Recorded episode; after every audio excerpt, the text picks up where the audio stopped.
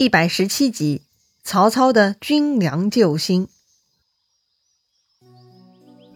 上一回咱们说到，曹操袁绍在官渡激战，一晃两个月过去了，也未分胜负。这天，袁绍押送粮草的部队呢，又被曹军给袭击，害得袁绍是大大损失。此事让袁绍很恼火哈，军粮是头等大事啊。于是呢，袁绍就让自己的亲信沈佩回邺城筹措军粮了。另外呢，袁绍又派遣手下大将淳于琼、韩举子、吕威煌、赵睿等啊，带两万兵马守乌巢。要说呀，这还真的是重兵把守了哈。但是淳于琼啊，还真是不堪大任。这个家伙呀，脾气火爆，还十分好酒。到了乌巢之后啊，他就天天跟手下将领痛饮，常常是醉得不省人事。他手下的小兵呢，都十分惧怕淳于琼。那再说曹操哈。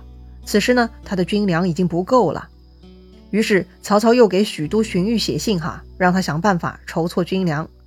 但是很不幸，这回呢，送信的人跑出去不到三十里，就被袁绍手下给抓获了，被带去见袁绍的谋士许攸了。这个许攸呢，字子远，跟袁绍、曹操是从小一起玩到大的。袁绍势力大，所以许攸呢，自然投靠了袁绍，做了他的幕僚。此刻袁绍、曹操已经翻脸了。许攸呢，自然是站在自家主公袁绍的立场了，所以许攸抓到曹操的使者，他是很高兴哈。第一时间呢，就来报告袁绍了。同时，许攸呢还向袁绍献计，既然曹军的粮食已经不够了，说明曹操很虚弱啊。眼下应该趁着曹操虚弱，许昌空虚，赶紧分兵连夜去偷袭许昌，一定是可以攻克许昌的。一旦拿下许昌，那么抓住曹操就不是个事儿了。对呀。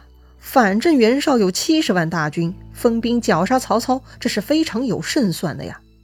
但是呢，袁绍这个猪头啊，居然不采纳这个好建议。袁绍觉得曹操这封信根本就是假的，是曹操诡计多端，专门骗自己的。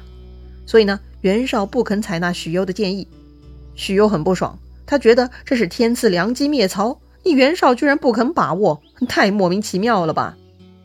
但正在这个时候，忽然。袁绍手下来报，说是在邺城筹措军粮的沈佩来信了。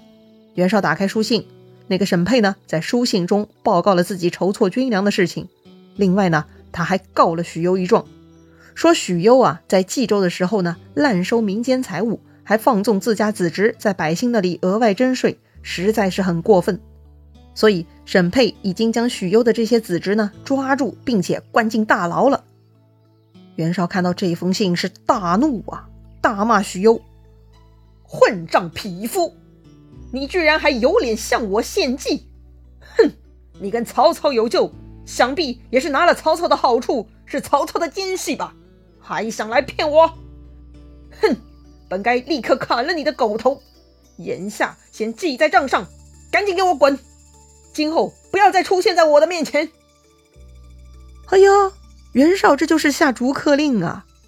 许攸无奈呀，走出袁绍大帐，仰天长叹：“唉，忠言逆耳，庶子不足与谋啊！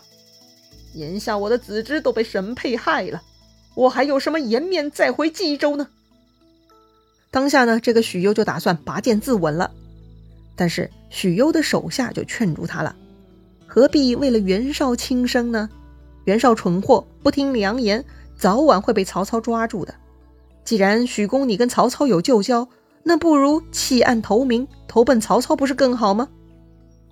本来呢很灰心失望的许攸啊，一听这个话呢，嘿，立刻醒悟了。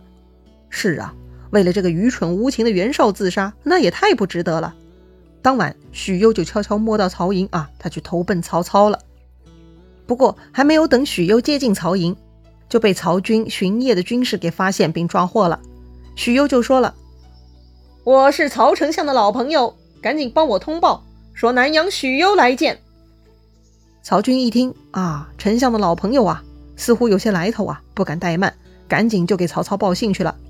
当时曹操正准备睡觉呢，听说许攸来了，曹操是喜出望外呀，他光着脚丫子，来不及穿鞋就跑出来迎接许攸了。可见曹操那个心里激动哈。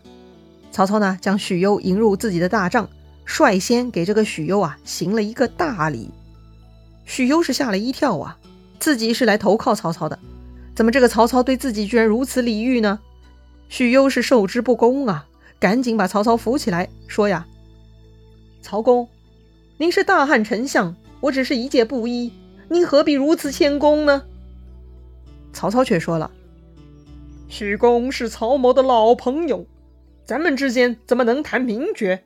太生分了。”许攸看曹操这么客气，有些感动了，就说呀：“哎，我瞎了眼跟着袁绍，但袁绍言不听计不从，根本不值得侍奉，所以我离开他，投奔你这个故人呐。但愿您能收容啊。”曹操听许攸如此谦卑，哈，就安慰他了：“子远肯来是帮了我的大忙啊，还请赐教。”如何攻破袁绍？许攸看曹操的态度十分恭敬啊，也很受用。自己在袁绍那里那就是一坨屎，而到了曹操这儿就成了智囊座上宾了。许攸是很感动的，他就告诉曹操实话了，说自己呢曾经让袁绍派人偷袭许都。曹操一听是大惊失色呀，感慨说：“如果袁绍用了你的计策，那我就完蛋了。”曹操对许攸是十分佩服哈，许攸也万万没想到曹操如此高看自己哈。那既然这样呢，许攸就准备好好帮帮曹操了。许攸呢就问曹操：“如今曹营军粮还剩多少？”曹操说：“呀，大概可以吃一年。”许攸笑了哈，曹操不老实啊。许攸呢直接说破曹操肯定没有一年的。曹操挠挠头哈，又说了：“其实只有半年的军粮。”许攸看曹操还是不老实，就拂袖而起，准备离开曹操大帐。许攸说：“呀，我诚恳投靠你，居然还要欺瞒，太令我失望了。”曹操看许攸生气了啊，那就赶紧赔礼道歉：“ 嘿嘿，兵不厌诈嘛，子远不要见怪呀。”然后呢，他就凑到许攸耳边啊，低声说：“军粮只剩一个月啦。”许攸很精明哈，他知道曹操还在撒谎，于是许攸大声说道：“别骗我了，你的军粮已经没有了。”这回曹操傻了哈，你怎么知道的？废话，许攸抓到曹操的信使了呀。于是许攸呢就拿出曹操给荀彧的书信哈，告诉曹操：“你的使者已被袁绍抓获，信根本就没有送出去。”所以啊，你这边缺粮的事情，连袁绍都知道啦。曹操吓了一跳啊，赶紧上前握住许攸的手，说道：“既然子远念旧交而来，请赐教啊。”许攸看曹操诚恳哈，又想到袁绍对自己那么不客气，许攸呢就给曹操出主意了。许攸告诉曹操，如今袁绍的军粮呢都囤积在乌巢，那里的守将名叫淳于琼。是个愚蠢的酒鬼啊！所以许攸给曹操出谋划策，让曹操啊派出一支精兵，假装说是袁绍部将蒋奇带兵来乌巢帮忙保护粮仓的。到时候啊，趁人不备，放火烧掉袁绍的粮仓和辎重，那么袁绍的军队不消三天就会大乱了。曹操一听，这个计策很不错呀，赶紧是拜谢许攸，还赏赐了很多金银财宝。许攸呢也很满意啊。第二天，曹操亲自挑选五千精兵，就准备去袭击乌巢了。但此时啊，张辽呢就站出来提醒曹操了：既然袁绍的军粮都在乌巢，那里肯定是重兵防守，搞不好许攸有诈呀。曹操不以为然哈，他对许攸还是了解的。这个许攸气量狭小，贪图小利，他是难成大事的。这次许攸离开袁绍，一定是袁绍得罪许攸了，这就是天败袁绍啊。反正曹营军粮不足，难以持久。如果再不采纳许攸的计策，那就是坐以待毙了。再说了，如果许攸有诈，怎么敢留在曹营呢？那不就是找死吗？这不符合许攸的一贯作风啊。所以呢，曹操觉得啊，袭击乌巢啊，那是势在必行的。曹操就让张辽啊不要多疑了。于是曹操就紧锣密鼓地布置人手了。曹操呢，派荀攸、贾诩、曹洪跟这个许攸一起哈守大寨，派夏侯惇和夏侯渊曹仁和李典各自带一队人马呢，埋伏在道路上作为接应，让张辽、许褚在前，徐晃、于禁在后，曹操自己带兵居中，打着袁绍的旗号就向乌巢进发了。而且这五千人身上还都背着柴草，曹操啊是准备火烧乌巢了。当天黄昏时分，曹军呢就向着乌巢出发了。为了防止被袁绍发现，曹操下令人衔枚，马勒口。啥意思呀？就是士兵嘴里呢要叼着东西哈，马的嘴巴呢要用布条包裹，这样走路啊就不会发出声响了。走着走着呢，天就黑了。当晚啊是星光满天。能见度极高哈，方便曹军赶路。要说星光满天呐，又算是奇特景象了。那个被袁绍囚禁的沮授呢，他抬头望天啊，就发现不对劲了。沮授就让看守的人把他带到中庭，方便他仔细观察天象。这个沮授呢，对天文地理还是有些研究的哈。当晚呢，他发现太白逆行，侵犯牛斗之分。沮授大惊，大喊。大祸临头了！于是啊，他不顾袁绍有多么不待见自己，这个沮授都要连夜求见袁绍，要禀告此事啊。要说袁绍接连好多天休战呢，他就有些懈怠了，也不像刚开始那样积雪哈。他居然呢在营帐中喝酒，还喝得酩酊大醉。突然有人来报说，这个沮授有重要的事情要报告。醉醺醺的袁绍啊，也就很不情愿地接见了沮授。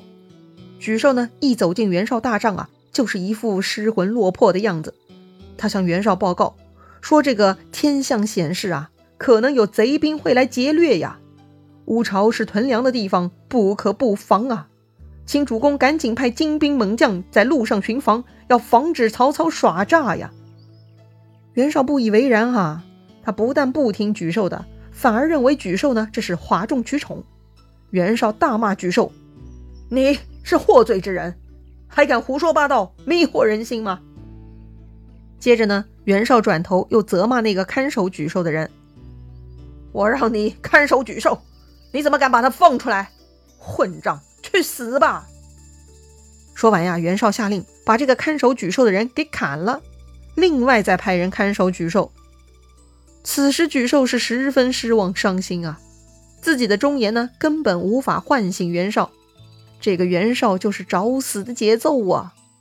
沮授是大哭啊，叹息道：“我军死在旦夕，我的尸骸也不知道落向何处啊！”是啊，沮授一片忠诚，袁绍却根本听不进去。到时候全军覆没，那不就是连尸骸都找不着的节奏吗？好了，袁绍就这熊样嘛。战争还在继续呢，那么到底战局如何发展呢？咱们下回再聊。